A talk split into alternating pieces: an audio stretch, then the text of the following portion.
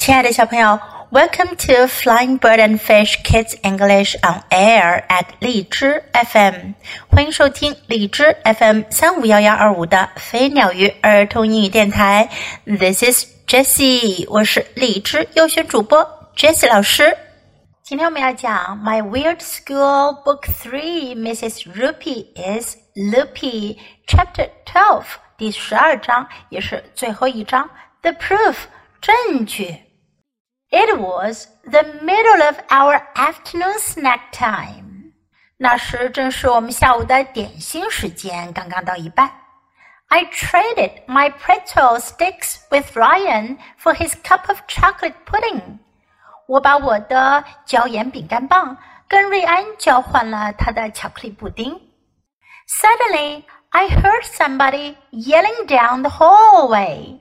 突然。 我听到有人在外面的走廊上大喊：“Watch out! Coming through! Out of the way! 当心，过来啦！都让开！” I wonder what that could be," said Miss Daisy. 黛西小姐说：“我想知道那会是什么。” The yelling got louder. 喊叫声变得更响亮了。Everybody in the class turned around just in time to see somebody ride into our classroom on a trick bike. 班里的所有人都转过头去，刚刚好看到有人骑着一辆特技自行车冲进了我们教室。It was Mrs. Roopy，是鲁皮老师。She was wearing sunglasses, knee pads, elbow pads, and a floppy black T-shirt that said Bikers for books。他戴着太阳眼镜，戴着膝盖护垫、肘部护垫，还穿着一件松松垮垮的黑色 T 恤衫，上面写着“图书自行车手”。She had combed her hair to make it stick up all spiky。她还把她的头发都梳得根根朝上。Hey, dudes, she said as she skidded to a stop right in front of my desk. 她滑行到我的书桌前停下，说道：“嘿，伙计们，I just landed an awesomely tweaked tail whip with a Superman seat grab to a toothpick grind。”我刚刚用一个神龙摆尾，加上一个超人飞，再来一个插边研磨，着陆了。 you should have seen it. It was really sick. 你们应该都看到了，真的是好变态。Everybody put down their snacks and gathered around my desk to look at Mrs. Roopy's cool bike. 所有的人都把点心放下了，围绕在我的桌子旁来看鲁皮老师那辆酷酷的自行车。I didn't know you knew so much about trick biking, Mrs. Roopy," I said. 我说，吕皮老师，我不知道你居然知道这么多关于特技自行车的事儿。I'm not Mrs. Roopy, Mrs. Roopy said. 鲁皮老师说，我不是鲁皮老师。I'm a professional trick biker. 我是一名职业特技自行车手。You're not, we all hollered. 我们都大叫起来。您不是，You are Mrs. Rupee, the librarian。您是图书管理员鲁皮老师。I'm not，我才不是呢。Are too，你就是。It certainly looks like a trick biker to me," said Miss Daisy. 黛西小姐说：“我看起来倒真是像一名特技自行车手。” That's when I came up with the most genius idea in the history of the world. world。就在此时，我想出了有史以来最天才的主意，Mrs. Roopy's tattoo，鲁皮老师的纹身。I remembered that she had a picture of a heart on her belly button。我记得在她的肚脐眼旁边有一个心形的纹身。You are Mrs. Roopy，I said。grabbing the bottom of her T-shirt, and I can prove it. 我抓起他 T 恤衫的底部，说道：“您就是鲁皮老师，我能证明。” Oh, stop that! Mrs. Roopy giggled. I'm ticklish. 鲁皮老师咯咯地笑着说：“哦，快停下，我很怕痒的。” When I yanked at her shirt, three books fell out. 当我猛拉了一下她的 T 恤衫，三本书掉了出来。One of them hit my snack on my desk。其中一本正好打中了我桌子上的点心。The cup of chocolate pudding went flying。巧克力布丁被飞了起来。It splashed all over Mrs. Roopy's tummy，刚好溅在鹿皮老师的肚子上。It almost covered up the tattoo of her heart, but we could still see it. 它几乎把那星形纹身给遮盖住了，但是我们还是能看见。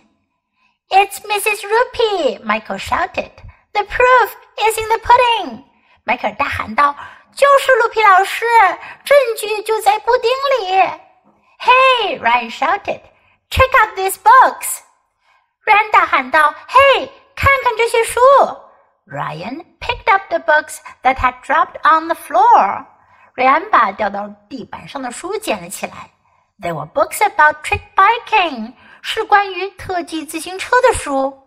One of the books showed how to do tricks, and the other two were about famous trick bikers。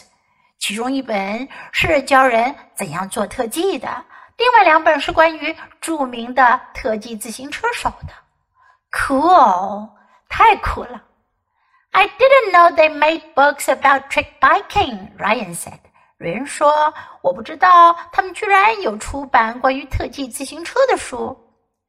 so that's how you know so much about trick biking, Mrs. Roopy, I said. 我说：“鲁皮老师，您就是这样才知道这么多关于特技自行车的事儿的吧？”I don't know what you're talking about, Mrs. Roopy said. I'm a professional trick biker. 鲁皮老师说：“我不知道你在说什么。我是一名职业特技自行车手。” Can I check these books out of the library? asked Michael. 迈克尔说：“我能从图书馆借出这些书吗？”No, I get them first. Ryan said. 瑞恩说：“不是我先拿到的。” Hey, I was the one who found them. I said. 我说：“嘿，我才是那个找到这些书的人。” Miss Daisy grabbed all the books. 但小姐把书都给抢了过去。Gee, I don't know, AJ, she said.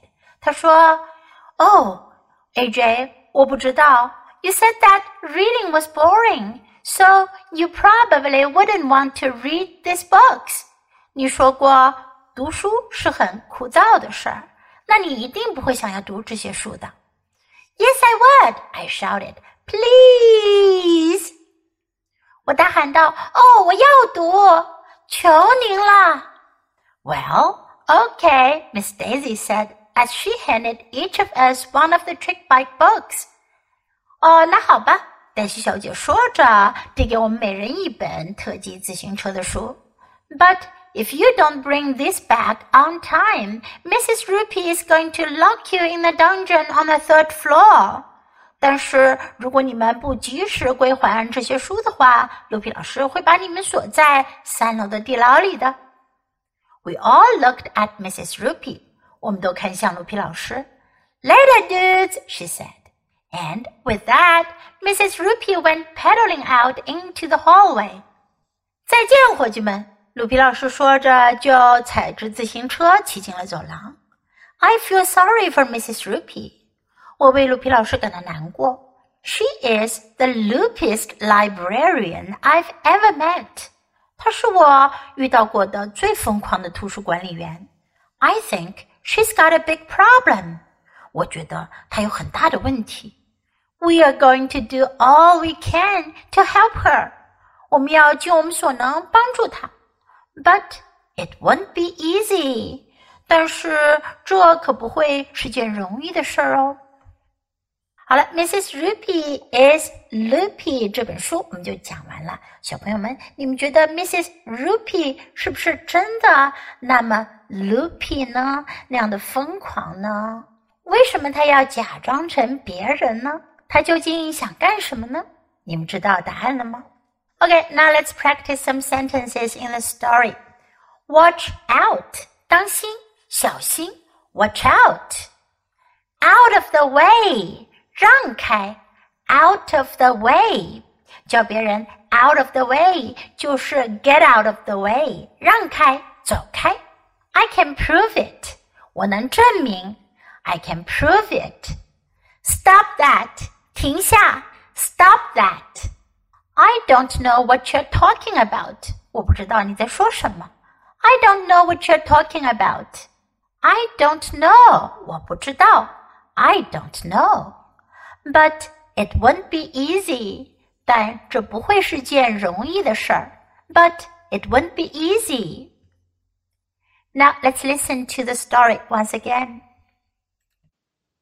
Chapter 12 The Proof. It was in the middle of our afternoon snack time. I traded my pretzel sticks with Ryan for his cup of chocolate pudding. Suddenly I heard somebody yelling down the hallway. Watch out! Coming through! Out of the way! I wonder what that could be, said Miss Daisy. The yelling got louder. Everybody in the class turned around just in time to see somebody ride into our classroom on a trick bike. It was Mrs. Roopy. She was wearing sunglasses, knee pads, elbow pads, and a floppy black t-shirt that said, Bikers for Books. She had combed her hair to make it stick up all spiky.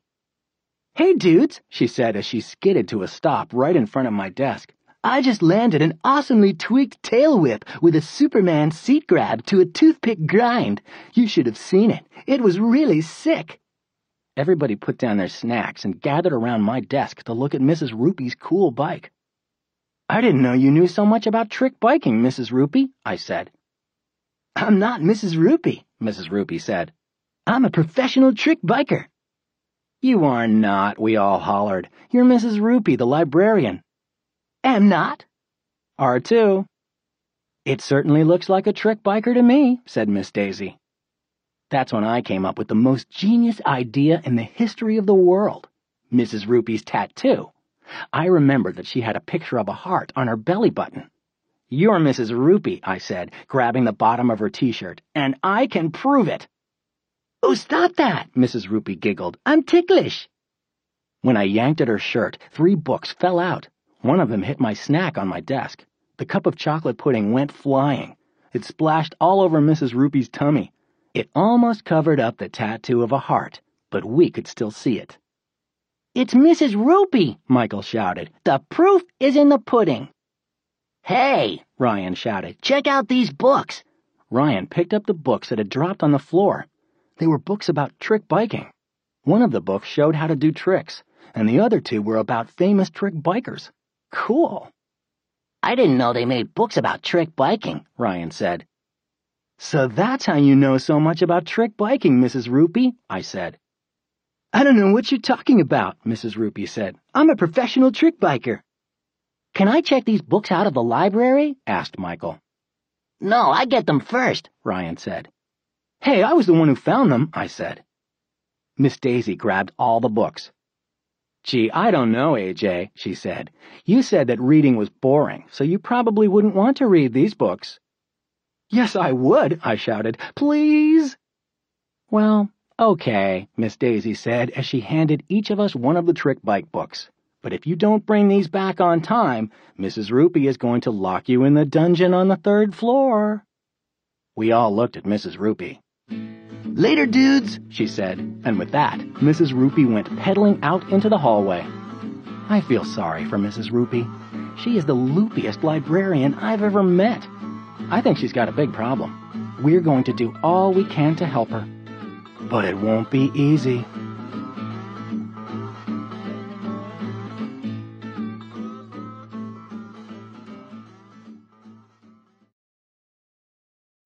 小朋友，你喜欢今天的故事吗？记得给 Jess 老师点赞哦！